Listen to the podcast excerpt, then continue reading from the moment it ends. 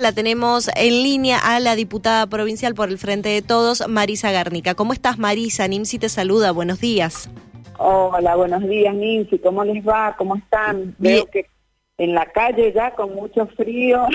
Sí, sí, sí. ¿Cómo están? Bien, muchísimas gracias por, por atendernos, Marisa. Y bueno, queremos que, que hagas de cuenta que sos maestra de primaria y que nos expliques con, con manzanas ¿Qué es lo que se aprobó en la Cámara de Diputados en la jornada de ayer? Bueno, a ver si me sale. Dale. A ver si me sale.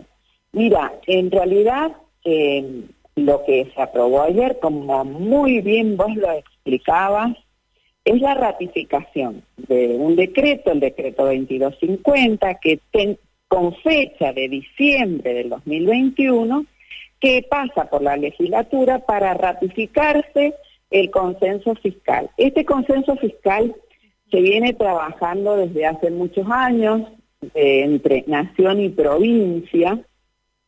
La idea, a ver si nos sale, la idea de este consenso fiscal es ir bajando, que las provincias vayan bajando las alícuotas para este, bajar la presión tributaria. ¿Qué quiere decir esto? Que eh, nosotros cuando vamos a pagar, por ejemplo, el impuesto eh, por tener un automotor, el impuesto por tener una vivienda, eh, ese valor que uno paga va en función de una alícuota y en función del valor este, indicado en el mercado por esa vivienda. Mientras a esas alícuotas se vayan bajando, teóricamente deberíamos eh, bajar el valor de ese impuesto. Lo que pasa es que como el valor real o el valor que se va tomando, por ejemplo, de los vehículos va aumentando, no se ve en el bolsillo real claro. la baja. ¿Me explico en ese sentido? Sí, sí, sí, se entiende, se entiende. Bien. Pero eh, desde hace años que se viene tratando, porque sabemos que la presión tributaria es muy fuerte en la Argentina y este, con este acuerdo entre las provincias y, la nación, eh, el interés es ir bajando justamente esa presión tributaria.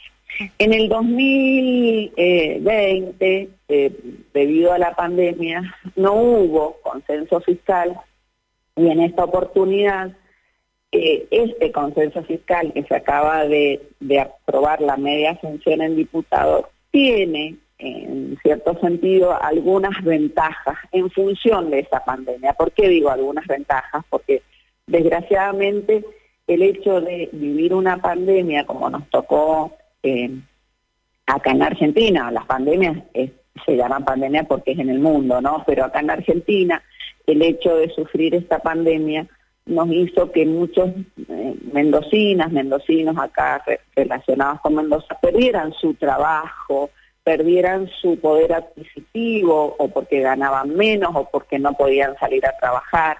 Entonces eso hizo, por ejemplo, que la conducta de pagar los impuestos, la conducta tributaria, eh, no pudiera cumplirse porque no teníamos plata para pagar los impuestos. Entonces, entiendo que eh, en uno de los artículos propone un plan de pago para aquellas personas que, en que antes de la pandemia eran muy buenos contribuyentes, o sea que venían al día. Yo por ahí digo que la clase media mendocina siempre trata de estar al día con sus con sus impuestos, salvo cuando evidentemente la canasta familiar se va tan arriba que hace imposible esa paga de impuestos. hay mendocinas y mendocinos que sí han tenido la posibilidad de mejorar sus ingresos después de la pandemia porque han vuelto a trabajar como trabajaban antes o porque han recuperado de alguna manera este, ese poder adquisitivo. Entonces, para esas personas que tenían buena conducta, van a tener un plan de pago. Perfecto. Entonces, bueno, entendemos que es un beneficio para aquellos que han cumplido. Eh, nosotros hicimos aportes a este consenso fiscal. Eh, ¿Por qué? Porque, eh, digo, cuando vos venís este, no cumpliendo o no pagando, es necesario que haya un informe jurídico, y esa fue nuestra intervención en el artículo 11, eh, que dijera esto, que este, era obligatorio el dictamen del departamento competente, pero un, un, dictamen jurídico para evitar cualquier malentendido entre el contribuyente y quien, y ATM o quien este, debe cobrar ese, ese tributo, ¿no? Perfecto. Y en el caso del artículo 12, que también hicimos nosotros un agregado, ¿por qué? Porque el gobierno de Mendoza, en este artículo que hace, crea un, un nuevo eh, impuesto más caro que el impuesto eh, resarcitorio. Este es un impuesto unitorio. ¿Para quienes? Para aquellos que no cumplen y que se les inicia una acción legal. Es decir, que se les ha avisado, ellos saben que tienen deuda, pero aún así no la pueden pagar. Eh, existen eh, acciones legales en función de esto. Nosotros lo que pretendíamos con, con este artículo es que sí o sí el contribuyente, antes de iniciarse esa acción legal, supiera efectivamente de su deuda. ¿Por qué? Porque a partir de, esa intervención judicial, sus intereses van a ser mayores, sus gastos en el caso de, de, poder pagarla van a ser mayores porque también van a ser mayores los gastos a los abogados que intervengan. Entonces creíamos necesario que sí o sí estuviesen notificados y no solamente que se iniciara la, la demanda sin la notificación. Eso, bueno, también nos lo aseguran desde el gobierno, desde el Ejecutivo, de que es así. Entendemos que falta muchísimo y entendemos que fue la discusión también en, la Cámara de Diputados ayer, que con los niveles de, de pobreza que existen en la provincia de Mendoza, muchos que quisieran cumplir no lo pueden hacer. Claro. Eh, entendemos que hay que seguir trabajando muchísimo.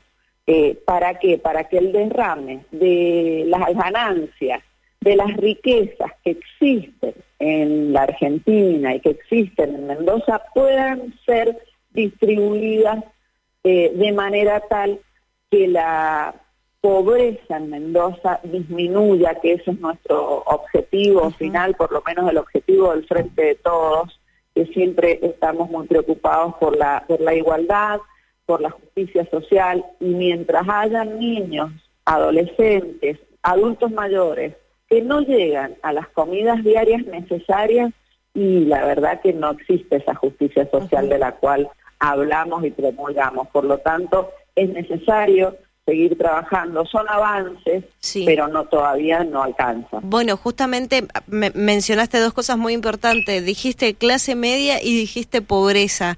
Y también en, estas últimas horas se dio a conocer lo que tiene que ver con em, el precio de eh, la canasta básica, los aumentos, los datos del INDEC. Bueno, ¿qué opinas justamente sobre la clase media en, en Mendoza? ¿Para vos sigue existiendo o se ha hecho una brecha tan grande que tenemos un sector muy alto, de clase muy alta, pero también tenemos una clase media que es más pobre que media.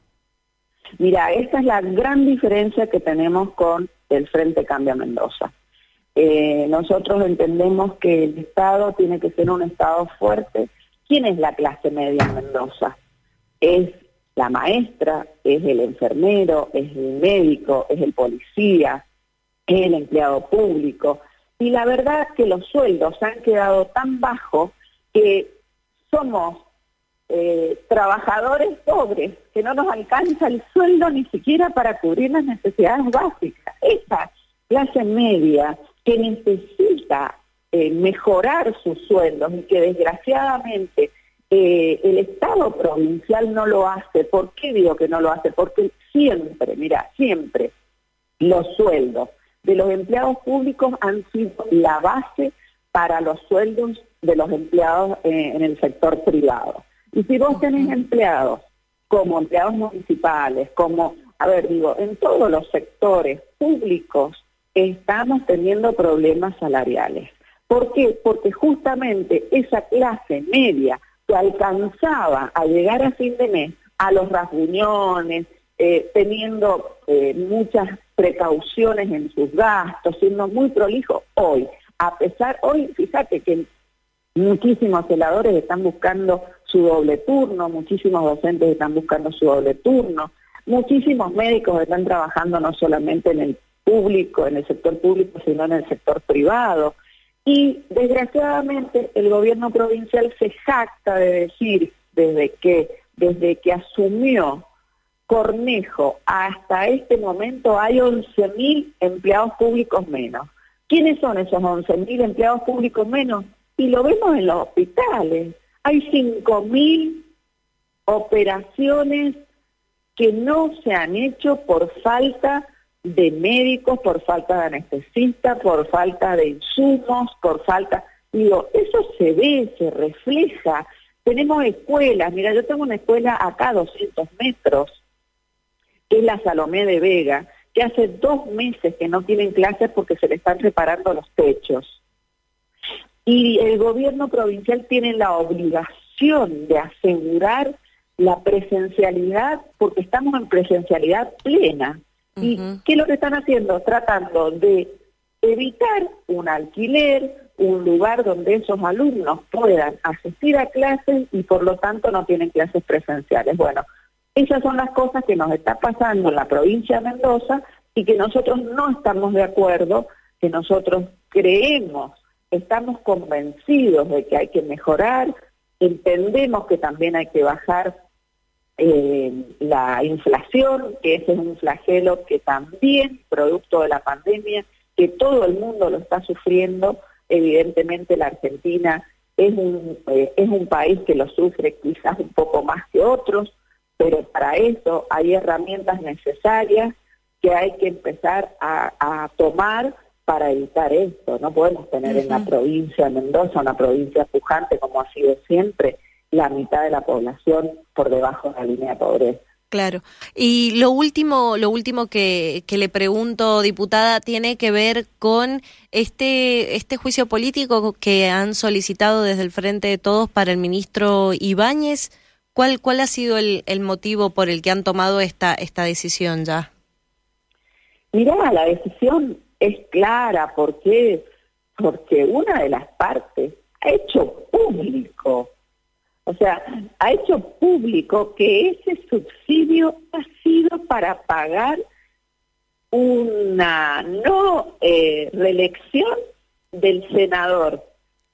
Entonces, del senador Rico. O sea, no lo hemos dicho nosotros, él salió a decirlo públicamente en los medios diciendo, porque vuelvo a insistir en esto de que los subsidios eh, por ahí son necesarios, es una herramienta que tiene el gobernador, es una herramienta que tienen los municipios, los intendentes, pero no se puede, no puede usarse para un caso político. En este caso político se descubre, se sale a la luz porque una de las partes dice, si no me, eh, eh, este subsidio de 18 millones de pesos este, ha sido eh, consensuado entre el Ejecutivo, es decir, el gobernador, y quien les habla para evitar una reelección. Y en función de eso se pagan 18 millones de pesos en un subsidio.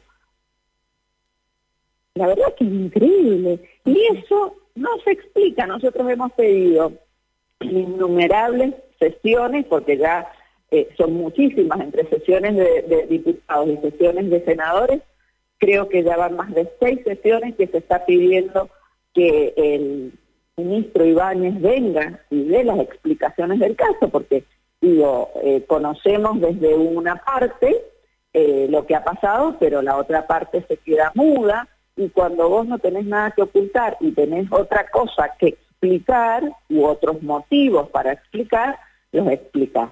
Desgraciadamente el ministro Ibáñez nunca se ha hecho presente para hablar de este tema, entonces vamos a seguir avanzando, eh, porque mientras tengamos eh, información fehaciente de que evidentemente ha habido una maniobra eh, política de, intentar este, cambiar una candidatura por plata, evidentemente no es algo normal y común que suceda, menos cuando se conoce por parte de, uno de los actores este, estas expresiones y, este, y, este, y este accionar.